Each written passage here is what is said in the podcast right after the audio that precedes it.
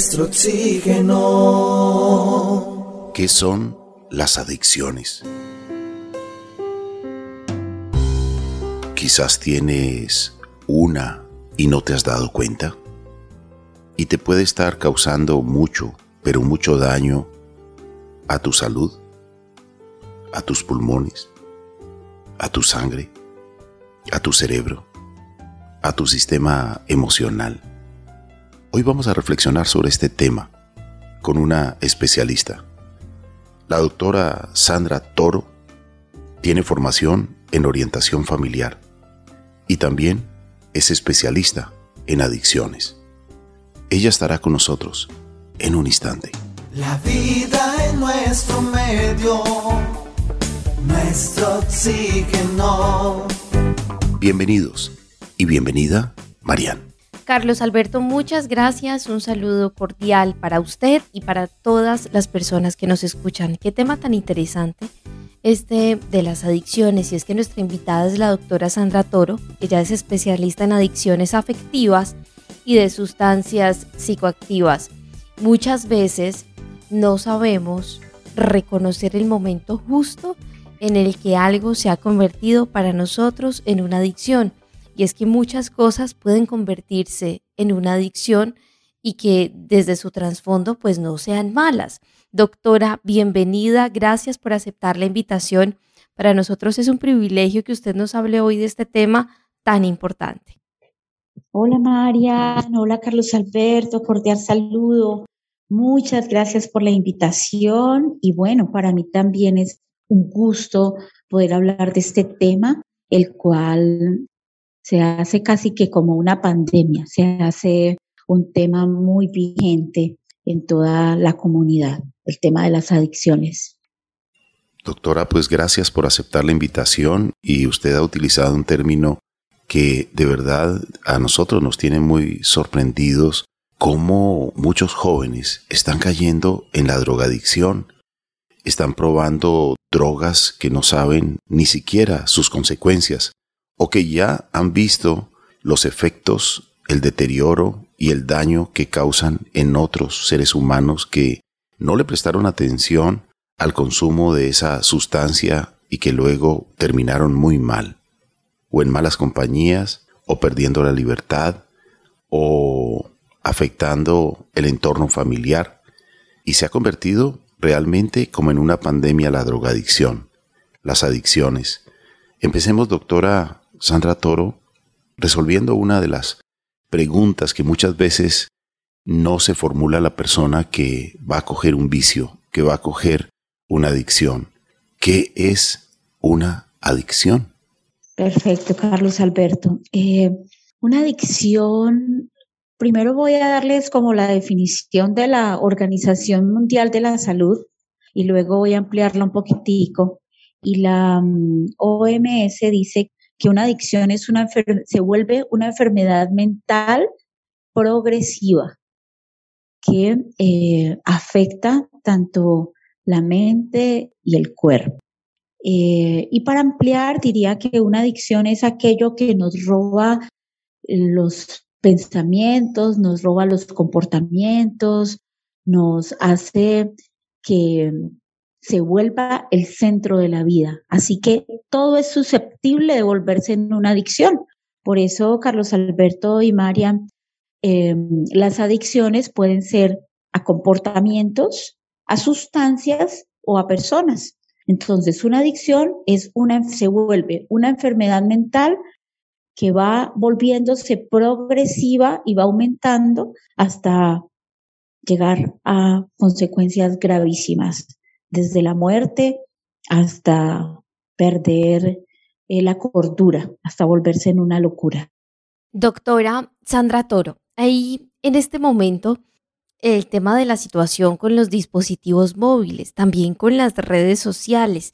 Eh, ya escuchamos la palabra de adicto o adicta a tomarse fotos, adictos a estar publicando, a no perderse un solo tweet, adictos a estar viendo el teléfono todo el tiempo. Y esta palabra la estamos usando ya como muy común.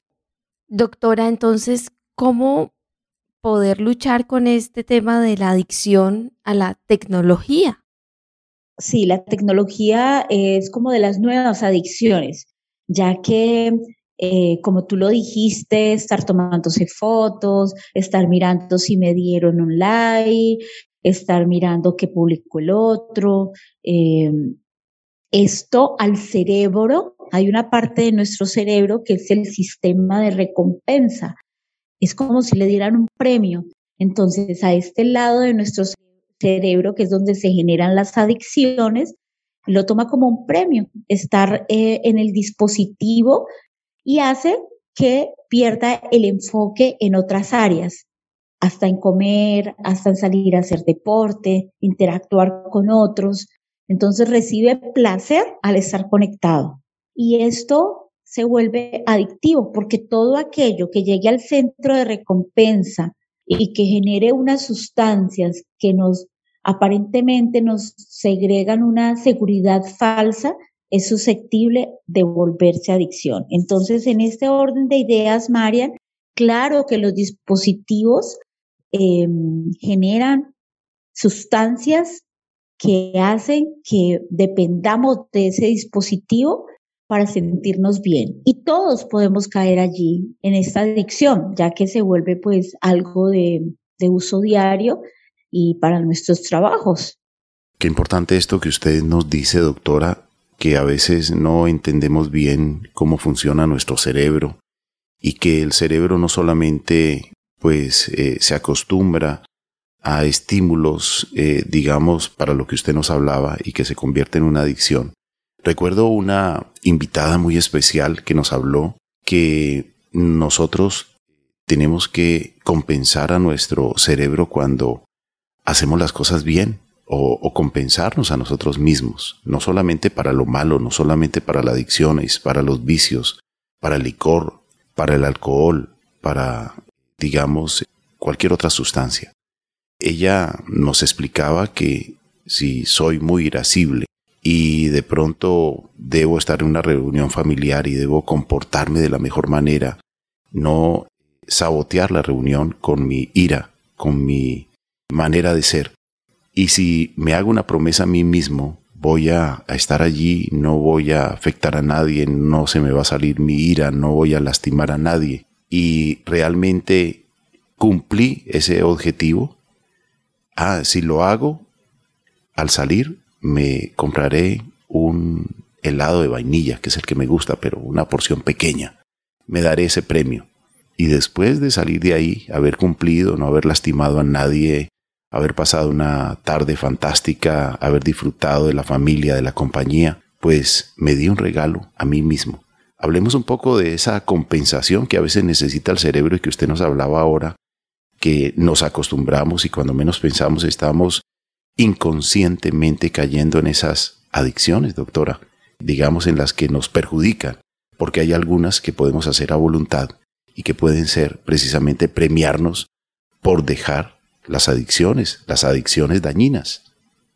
Qué bien, Carlos Alberto, ese planteamiento de la profesional. Sí, es muy interesante y bueno, allí podemos decir que nuestro cerebro segrega eh, algunas sustancias que son muy importantes para el diario vivir, para tener metas, para poder eh, realizar actividades. De hecho, eh, el que estemos acá conversando, pues significó que hoy nos levantamos, nos dimos una ducha, tomamos el café, quizás hicimos deporte o quizás aún no lo hemos hecho. Bueno, entonces, una serie de actividades que nos segregan placer, nos segregan estas famosas sustancias, la dopamina, la serotonina, la oxitocina, bueno, sustancias para poder hablar. Aquí donde estoy, estoy segregando sustancias para poder hablar, para poder contar un tema que me apasiona, que he estudiado. Entonces, así como lo plantea eh, la profesional que ustedes entrevistaron, Claro, hay unas sustancias que el cerebro necesita y que nosotras, nosotros eh, se las brindamos eh, diariamente, a veces consciente, a veces inconsciente. Entonces, ir a bailar, comernos un helado, estar con nuestra pareja, eh, hacer deporte, todo esto nos, nos segregan sustancias que el cerebro las recibe como un premio y le gustan. Hay esas, estas actividades son sanas y son de manera em, necesarias para el ser humano, comer, dormir, hacer deporte, bailar, hacer el amor, son cosas que nos segregan placer, pero cuando ya de manera, eh, hablemos por ejemplo de las sustancias, cuando ya de manera eh, exterior consumimos una sustancia, perdón, para segregar placer, por ejemplo, cuando alguien necesita consumir marihuana o cocaína, primero marihuana para estar tranquilo o cocaína para estar activo, le está diciendo a su cerebro que por medio de esa sustancia va a segregar mucha, mucha dopamina para poder estar bien. Entonces ya no se hace de una manera natural. Cuando alguno de nosotros, Marian, Carlos Alberto, yo, hacemos deporte, segregamos esa sustancia de manera natural.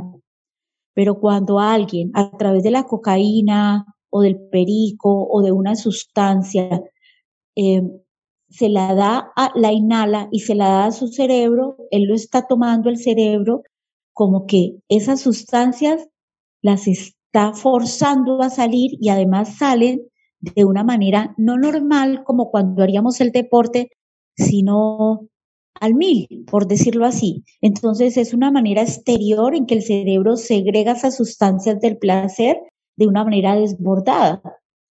Es decir, que él ya no las va a producir mientras hace deporte o dice, bueno, si yo hace deporte, pues no las siento como tan chévere como cuando eh, consumo cocaína. Cuando consumo cocaína es wow. Entonces la segrega de manera artificial, forzando a su cerebro a volvérsela a pedir. No sé si estoy siendo clara, eh, si me estoy haciendo entender, Marian y Carlos Alberto. Por supuesto, doctora. Y en este orden de ideas, cuando ya nosotros obligamos a nuestro cerebro de manera artificial, entonces allí, ¿qué pasa? ¿Cuáles son esas consecuencias de estas acciones de segregar, digamos, estos efectos en nuestro cerebro de manera artificial? Y esto tiene esto puede ser reversible, puedo llegar en algún momento a, que mi cerebro vuelva a ese estado donde segregaba, digamos, estas hormonas de manera natural. Claro que sí, el cerebro es hermoso y, hay posibilidad de trabajarlo, es flexible, eh, se puede volver a recuperar, claro que sí. Em, pero esto es todo un proceso, esto es todo un proceso de hecho, eh, voy a recordarles, eh, bueno, a recordarles, no, voy a, a, enunciarles que una adicción pues tiene tres componentes, que es la negación, la obsesión y la compulsión. Entonces, la negación es cuando una persona llega a un estado en que dice, yo no tengo ningún problema, yo lo manejo, yo lo dejo cuando quiera, el problema son ustedes, déjenme mi vida, bueno, y muchas expresiones que nos están, nos están mostrando que la persona no acepta que tiene una problemática. Allí hablaríamos de negación. El otro componente de la adicción es la eh, obsesión, que tiene que ver más con los pensamientos, estoy en pos de esa actividad o de ese o de esa persona o de esa sustancia pensándolo constantemente. Y la otra es la compulsión que tiene que ver más con la acción.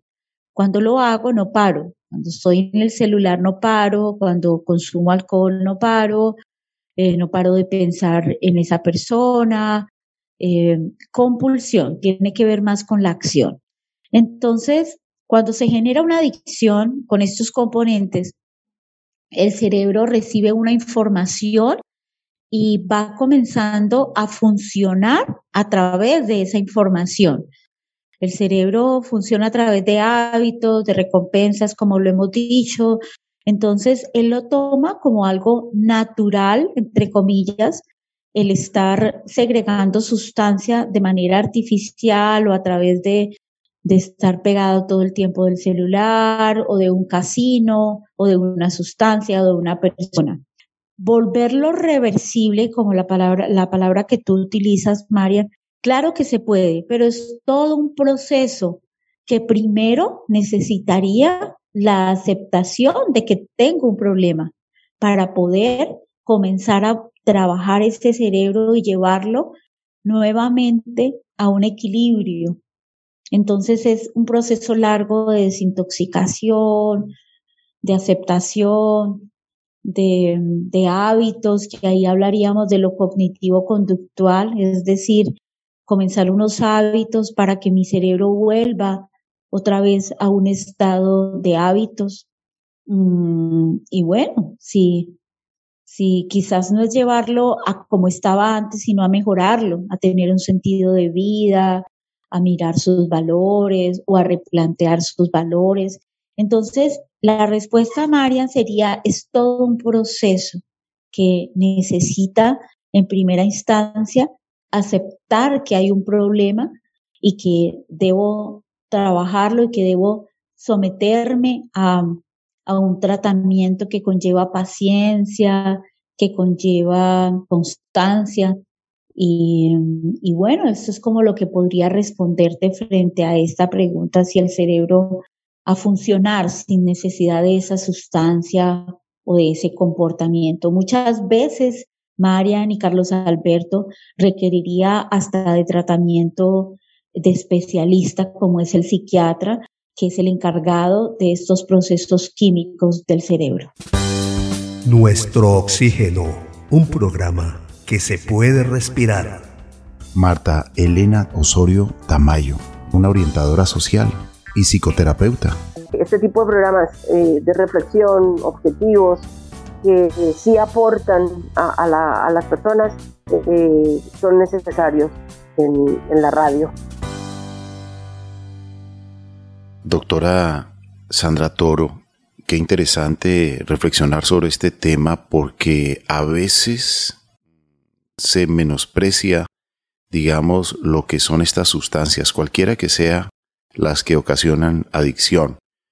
Por ejemplo, el cigarrillo es uno de los más comunes y como una persona ve fumar a otra y la ve fumar como con tanto gusto, pues dice esa persona eh, como que disfruta y, y así muchas veces otras personas se vuelven fumadoras y cuando menos piensan ya tienen una adicción y quieren dejar de fumar y no pueden y convierten su vida en un cenicero.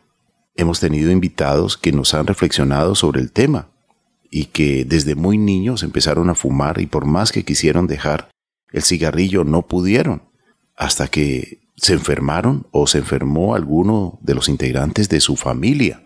Y luego sintieron ese sentimiento de culpa porque el humo que inhala el fumador pasivo es el de la corriente secundaria, que contiene hasta tres veces más nicotina y alquitrán que la corriente principal que aspira el fumador, y unas cinco veces más de monóxido de carbono. Por eso han prohibido el cigarrillo en muchos lugares donde antes era permitido, cuando comprobaron el daño que puede causar a las personas que no fuman y que se convierten en fumadores pasivos.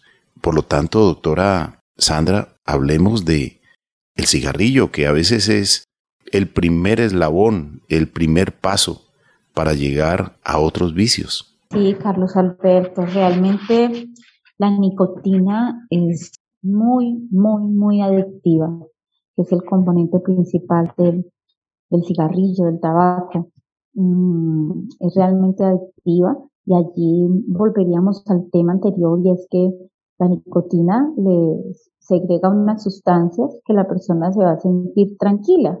Pero, ¿de qué manera se está sintiendo tranquila?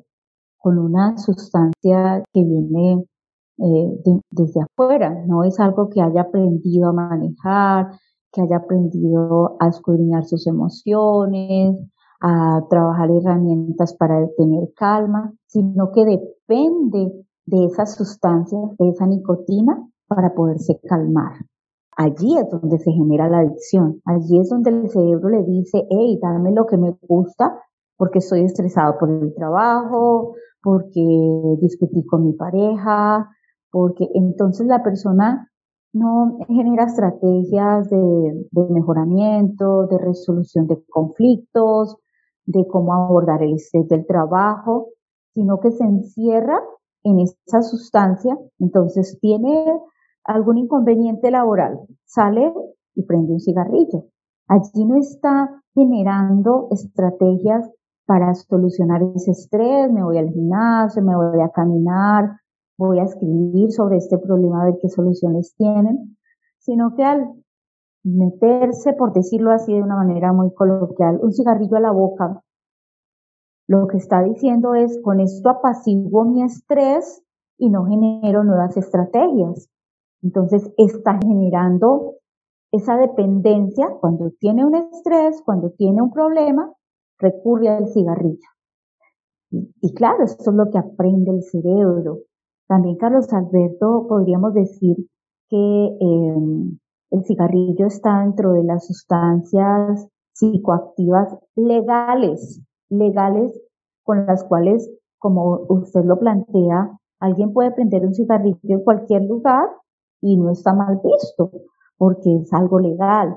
Entonces, eh, al, al ser algo legal, también dentro de la adolescencia, dentro de, una edad muy vulnerable como es la adolescencia, alguien puede decir, bueno, pues si es legal y, mi tío lo está haciendo o mi amigo lo está haciendo, pues venga, yo fumo a ver qué es eso tan placentero que se siente. Me gusta cómo lo describes cuando dices, no, pues la gente lo fuma con, no recuerdo las palabras, como lo dijiste, pero así lo interpreté, la gente los, fuma con tanto gusto, entonces venga, yo veo qué es lo que se siente. Y de verdad se me viene la imagen a la mente y es alguien, claro, cuando estiramos los dedos y echamos el humo hacia arriba y, se coloca una posición como muy, muy de, pensante. Y claro, todos esos comportamientos asociados al cigarrillo lo que están dando es esa imagen de, wow, es,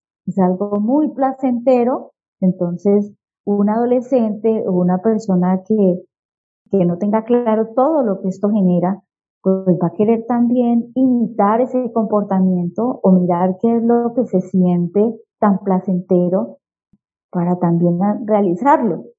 Entonces, eh, al ser una sustancia eh, legal, como lo es también el alcohol, pues eh, se vuelve algo que para algunos puede traer ese mensaje de que al ser legal no es dañino y realmente es muy, muy dañino lo que es el consumo de, de cigarrillos. ¿Cómo evidenciar, doctora, cómo tomar la decisión si la persona compulsiva, digamos, reconoce este problema en sí? ¿Cuál puede ser ese paso a seguir también para incluso liberar esta obsesión con la otra persona. Bueno, eh, es, es importante buscar ayuda. Hay cosas que uno puede manejar, la persona puede manejarlas cuando se tienen herramientas. Entonces dice, no, voy a tomar distancia, para eso necesita aceptarlo, ¿no? De que hay una situación problemática. Pero como estamos hablando de una adicción, entonces la persona puede aceptarlo, puede puede llegar a aceptar que tiene un problema, pero eso no significa que ya lo haya solucionado, el hecho de que lo acepte, sea con la sustancia o sea con la persona. Entonces, al aceptarlo, debe decir, bueno, esto se me convirtió en una obsesión, en una adicción, voy a buscar ayuda. Ahí es la lo importante de buscar ayuda, Carlos Alberto y Marian, de eh, una persona buscar ya sea la psicóloga de la EPS, buscar ayuda terapéutica o si a esa persona le funciona desde lo espiritual, buscar ayuda espiritual, comenzarse a colocar unas metas, eh, voy a hacer deporte, voy a, aumentar mi autoestima, voy a escribir acerca de lo que esto me afecta. Para eso hay que tener herramientas para poder decir, voy a colocar límites. Hay gente que no tiene esas herramientas para solucionar estos conflictos, entonces debe de buscar ayuda, sea desde lo psicológico, desde lo terapéutico, desde lo espiritual, desde la herramienta como le funcione. Pero lo importante allí no es sustituirlo con otra adicción. Por ejemplo, hay personas que dicen, ok, voy a dejar esta adicción a la marihuana, pero entonces comienzan a, allí me, voy por otra área, pero tiene que ver con el tema que nos compete hoy, y es, eh, voy a dejar la marihuana, entonces comienzo a ver videos, la persona comienza a ver videos eh, todos los días de pornografía. Eh, la pornografía es altamente adictiva por todas esas cantidades de dopamina y de sustancias que segregan el cerebro de placer.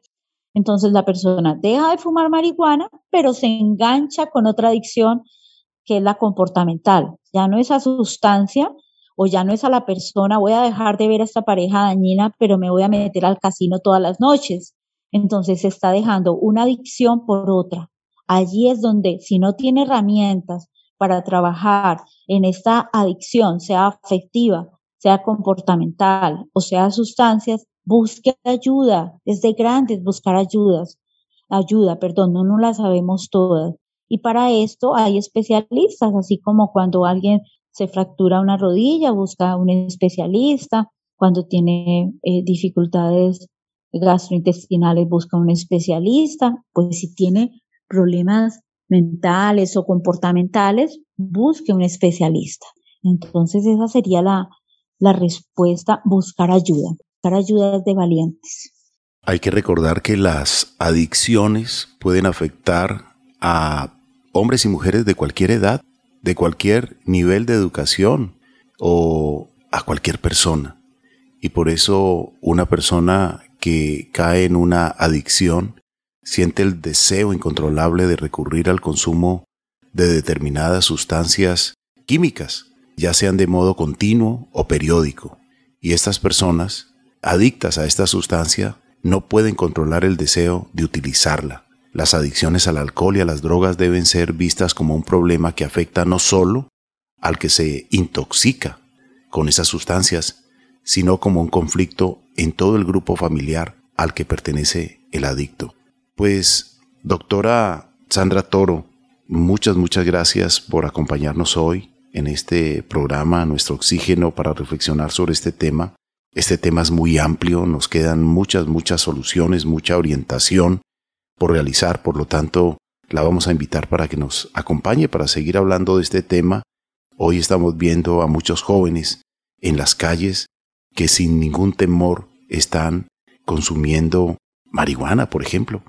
Se ha convertido muy común en muchos jóvenes esta sustancia, sin pensar en los riesgos, en los peligros para su cerebro, para su sistema emocional y las consecuencias que pueden venir para ellos y sus familias. Por lo tanto, creo que vale la pena hablar de prevención siempre, siempre, no solamente en esta sustancia que a veces parece inofensiva, como muchas otras que lamentablemente hoy están llegando a nuestra sociedad. Doctora Sandra, muchas gracias. Lo mejor de lo mejor para usted. Muchas gracias, Carlos Alberto. Y muchas gracias, Marian, por la invitación.